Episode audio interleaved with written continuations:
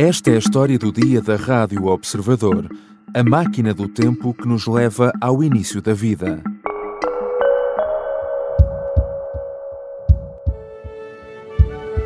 Space, the final frontier. These are the voyages of the Starship Enterprise.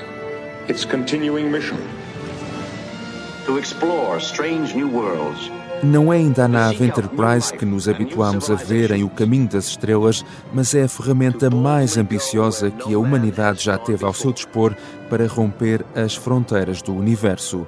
Os cientistas não hesitam em dizer que está aberta uma nova era na exploração do espaço. O maior observatório espacial alguma vez construído começou a mostrar trabalho e as imagens são tão surpreendentes que os próprios cientistas que as apresentaram ao mundo ficaram de boca aberta. Wow, wow. This this near infrared image is wow, the detail. Oh. Chama-se James Webb em homenagem a um antigo administrador da NASA. É um telescópio espacial que já está a revolucionar a nossa visão do universo. Isto pouco mais de seis meses depois de ter sido lançado para o espaço. A primeira fotografia foi divulgada na segunda-feira e é a imagem infravermelha mais profunda e detalhada alguma vez feita do universo. Mostra um conjunto de galáxias até agora invisíveis para a humanidade. Outras quatro imagens igualmente surpreendentes foram reveladas ao mundo no dia seguinte. São fotografias de um passado distante. Como a luz demora tempo até chegar até nós, o que vemos em alguns casos é a forma como estas galáxias e planetas existiam há mais de 13 mil milhões de anos. Ou seja, pela primeira vez, a humanidade está já a chegar perto do início da vida do universo. O que tem este telescópio de tão diferente? Qual a importância das imagens que já revelou ao mundo e que revelações surpreendentes podemos agora esperar nos próximos anos? Hoje falamos com Rui Agostinho, astrofísico e professor da Faculdade de Ciências da Universidade de Lisboa.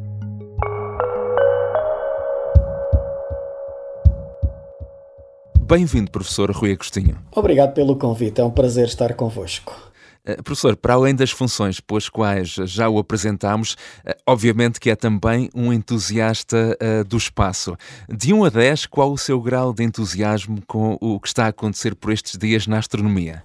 Oh, de 1 a 10, eu diria que 9,9, 9,95, arredonda para 10. Que tal? Anda muito perto da perfeição, não é? é mesmo, é mesmo era uh, um uh, telescópio uh, muito aguardado, mas o que é que ele traz aqui de revolucionário e que não tínhamos, por exemplo, com o telescópio espacial mais famoso uhum. até agora, o Hubble? Exatamente, exatamente. o que define o poder coletor de luz que um telescópio tem é a área superficial do seu espelho. Quanto maior for a área, mais luz ele coleta da mesma estrela, do mesmo objeto, e por causa disso, o que é que acontece? Mesmo os objetos mais fraquinhos uh, conseguem ter luz suficiente para no sensor, aquele que detecta mesmo e que faz imagem, poderem ser reconhecidos como estarem lá. Quanto maior for a área deste espelho coletor, maior é a quantidade de luz que se recebe por segundo e então mesmo os objetos mais fracos ultrapassam esse limiar e passam a ser vi uh, visíveis. Este é o raciocínio básico. E aí então podemos comparar o Hubble com o James Webb. É que o Hubble tem um espelho de 2,4 metros e o James Webb tem um, um, espelho de 6 metros de diâmetro. Estamos a falar de diâmetros. Isto em termos de área uhum. coletora é cerca de 7 vezes mais. E o, qual é o resultado disto? A, a imagem do céu profundo, que na altura ficou famosa, feita pelo Hubble, foi uma imagem em que o Hubble teve duas semanas a somar luz, continuamente a somar luz para construir aquela imagem. O James Webb, uh, com o seu espelho muito maior e também com sensores de infravermelho muito mais sofisticados, porque entretanto passaram cerca de 30 anos de diferença de tecnologia, fez uma imagem muito melhor do que aquela que o Hubble na altura fez e foi uma imagem de apenas 12 horas. Repare, passamos de 14 dias para meio-dia. Portanto, esta é uma diferença que é espetacularmente grande. Permite fazer mais ciência mais rapidamente. Uhum. O Hubble tinha, uh, tinha sensores essencialmente na banda visível, que é a luz que nós vemos com os olhos, desde o violeta até ao vermelho, entrava pelo infravermelho e as pessoas perceberam, foram percebendo ao longo das décadas, que faltava agora ter telescópios a trabalhar no infravermelho, no próximo, quando a vista deixa de ser capaz de ver o vermelho, entramos no infravermelho, pois ao infravermelho que está ali próximo, o comprimento de onda vai aumentando. Só para dar aqui o número para percebermos o que é que se está a falar. Uh, o olho humano vê aí até aos 0,7 microns de comprimento de onda. Hum. E o Hubble fazia a primeira parte uh, do infravermelho.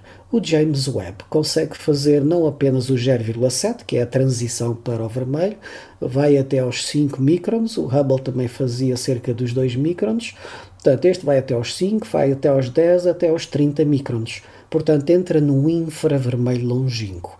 Isto, do ponto de vista científico, é muito importante. It's a new window into the history of our universe.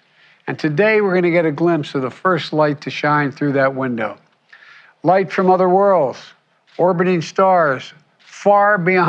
O presidente dos Estados Unidos, Joe Biden, eh, esteve na revelação eh, da primeira imagem captada pelo telescópio eh, James Webb. É a imagem daquilo que chamamos um cluster, um conjunto de galáxias distantes.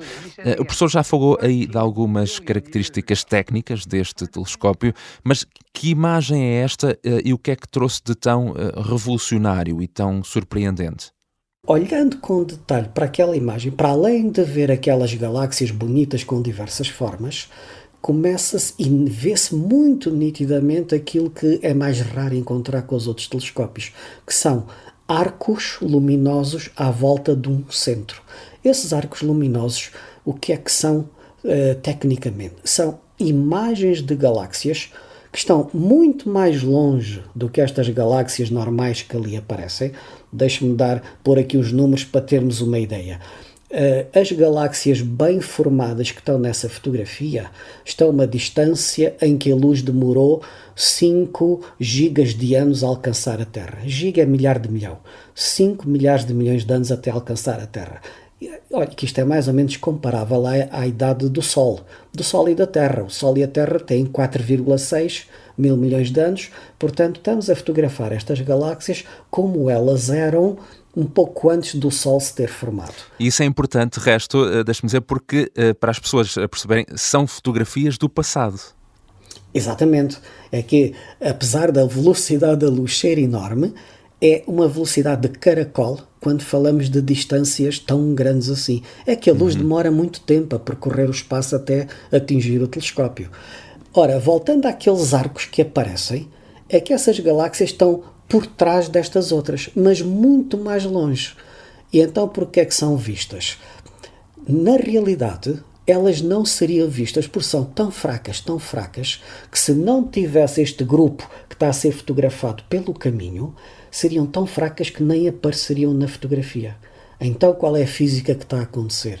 A massa deste enxame de galáxias faz de lente, de lente gravitacional, porque é, é, na verdade a força gravítica sobre a luz destas galáxias, que estão ao dobro da uhum. distância. Estou aqui a inventar um número, mas vou pô-lo, só para as pessoas mentalmente ter uma imagem.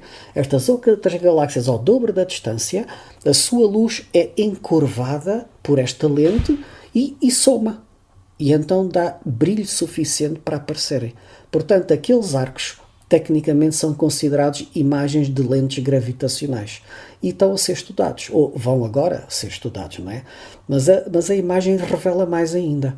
Eh, na própria NASA marcou logo uns pontinhos miseravelmente pequeninos a pessoa ao olho nem presta atenção, mas a NASA já analisou. Aliás, o grupo de astrónomos que está a trabalhar naquilo marcou umas tantas, são microscópicas e diz: olha, a análise da luz destas galáxias mostram que a luz destas galáxias demorou 13,0 ou 13,1 mil milhões de anos a chegar à Terra.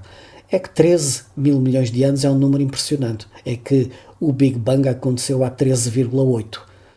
Ou seja, estamos muito perto, estamos já a ficar muito perto da, da própria origem do universo. Da própria formação das galáxias. Ou imagina assim, houve Big Bang, Kabum, e 0,8 mil milhões de anos depois tínhamos galáxias. A formação das galáxias começa para aí uh, nos 0,5, nesta escala de tempo de mil milhões de anos, gigas de anos. Começa pelo 0,5. E esta imagem, só de 12 horas, apanhou galáxias têm uma idade de 13,1. Portanto, está a ver as portas que isto abre, começar a estudar mesmo a formação primordial de galáxias. Skywatchers, this is it. This is the day we get the first science images back from the James Webb Space Telescope, and you've got a front row seat to the cosmos. 24 horas depois dessa fotografia, outras quatro foram revoadas. Eh, uma das imagens que mais deixou eh, os próprios cientistas de boca aberta, também pela, pela beleza da imagem, é de uma nebulosa, a nebulosa do Anel do Sul. Que imagem é esta? Esta nebulosa do Anel é, na realidade, uma nebulosa produzida por uma estrela que chegou à última etapa da sua vida. Exatamente aquilo que acontecerá ao nosso Sol. Daqui a outros 4,6 ou 5 gigas de anos, giga milhar de milhão, uh, o Sol entrará nessa fase, que é uh, para o espaço metade da sua massa. Porquê? Porque torna-se instável, o núcleo torna-se instável, está quente, mas a quantidade de hélio que tem e de carbono torna aquilo já. Uh, a força gravítica do núcleo é muito superior à força de expansão devido à temperatura que tem, e então ele colapsa e atira para o espaço metade da sua massa. Tipicamente é o que estas estrelas fazem. São estrelas de pequena massa, ok? E então o que é que se vê ao telescópio? Vê-se esse gás todo que é atirado para fora. E o resultado é que a massa toda que foi atirada para o espaço é uma mistura de gás e de poeira, na realidade fica ali à volta e vai se afastando paulatinamente. E a fotografia que lá temos uh, é disto, é essa nebulosa do anel.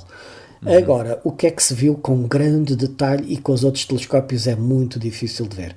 Esta aqui, curiosamente, é na realidade um sistema binário de estrelas. Tem uma outra estrela à volta que ainda não chegou à fase de fazer esta injeção de massa e colapsar o seu núcleo.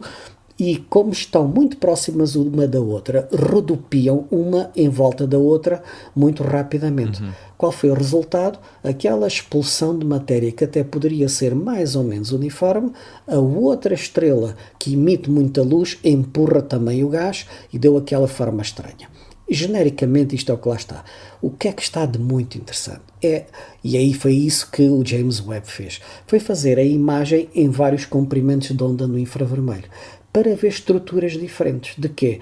Da emissão do gás e há gás rico, rico em hidrocarbonetos. Existem muitas poeiras também, e se virem as diferentes imagens dos diferentes comprimentos de onda, repito, do infravermelho, mas estão aqui pintados de cores visíveis para nós vermos, pode-se estudar, e é isso que se estuda, a distribuição tanto das poeiras quentes, das poeiras frios, da dinâmica de expulsão que houve, da dinâmica de rotação deste sistema binário, com um detalhe que me deixa dizer, lhe deixa dizer, uhum. é como pegar numa máquina fotográfica com uma boa lente de macro e fazer uma fotografia de alta definição da poeira aqui no chão ao pé de nós.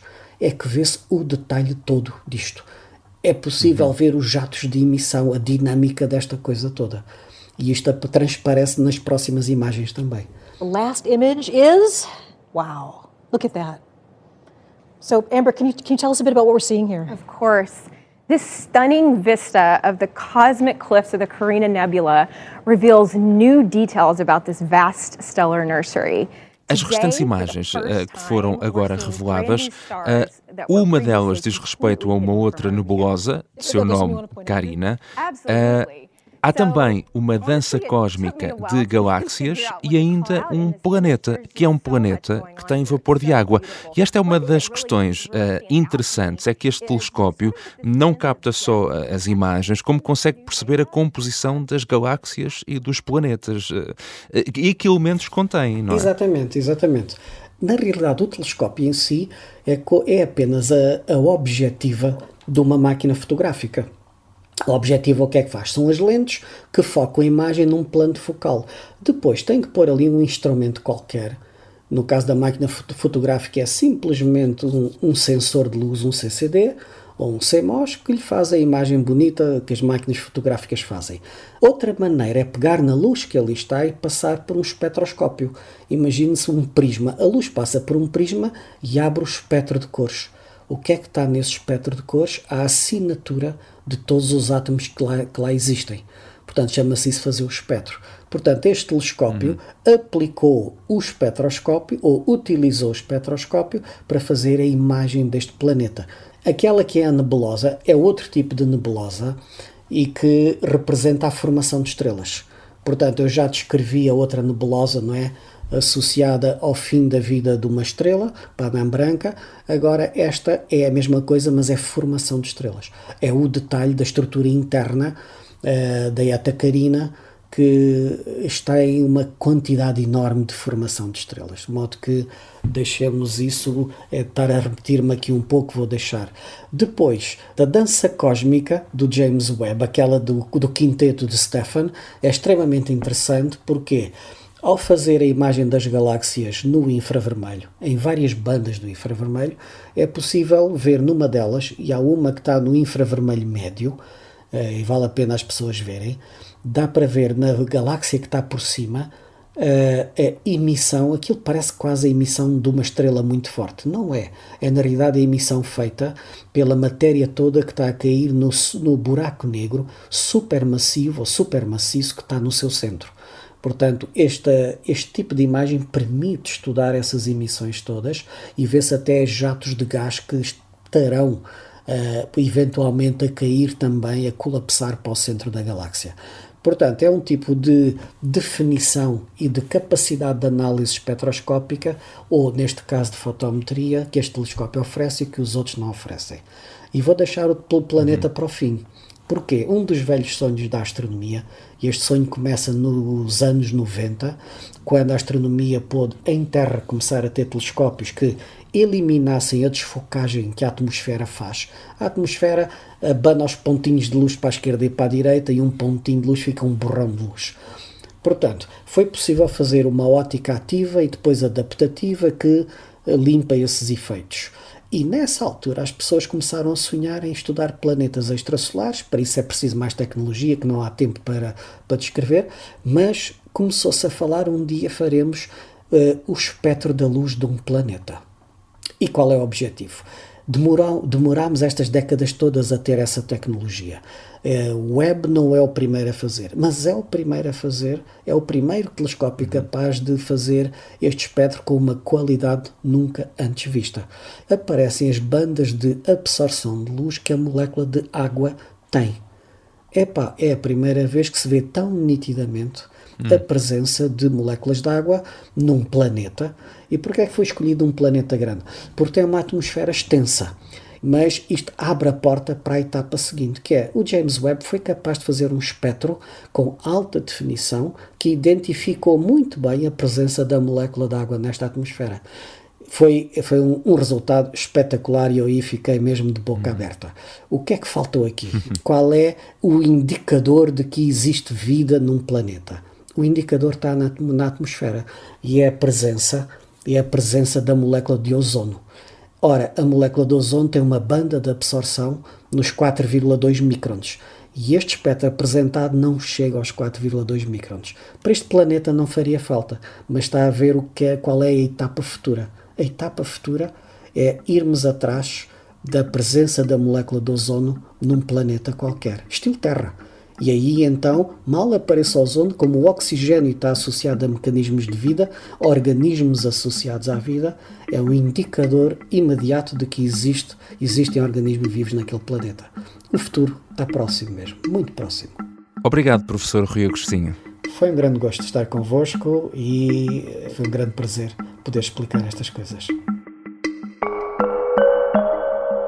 Rui Agostinho é astrofísico e é professor da Faculdade de Ciências da Universidade de Lisboa. Esta foi a história do dia. Hoje, sobre o telescópio que está a revolucionar a nossa visão do universo.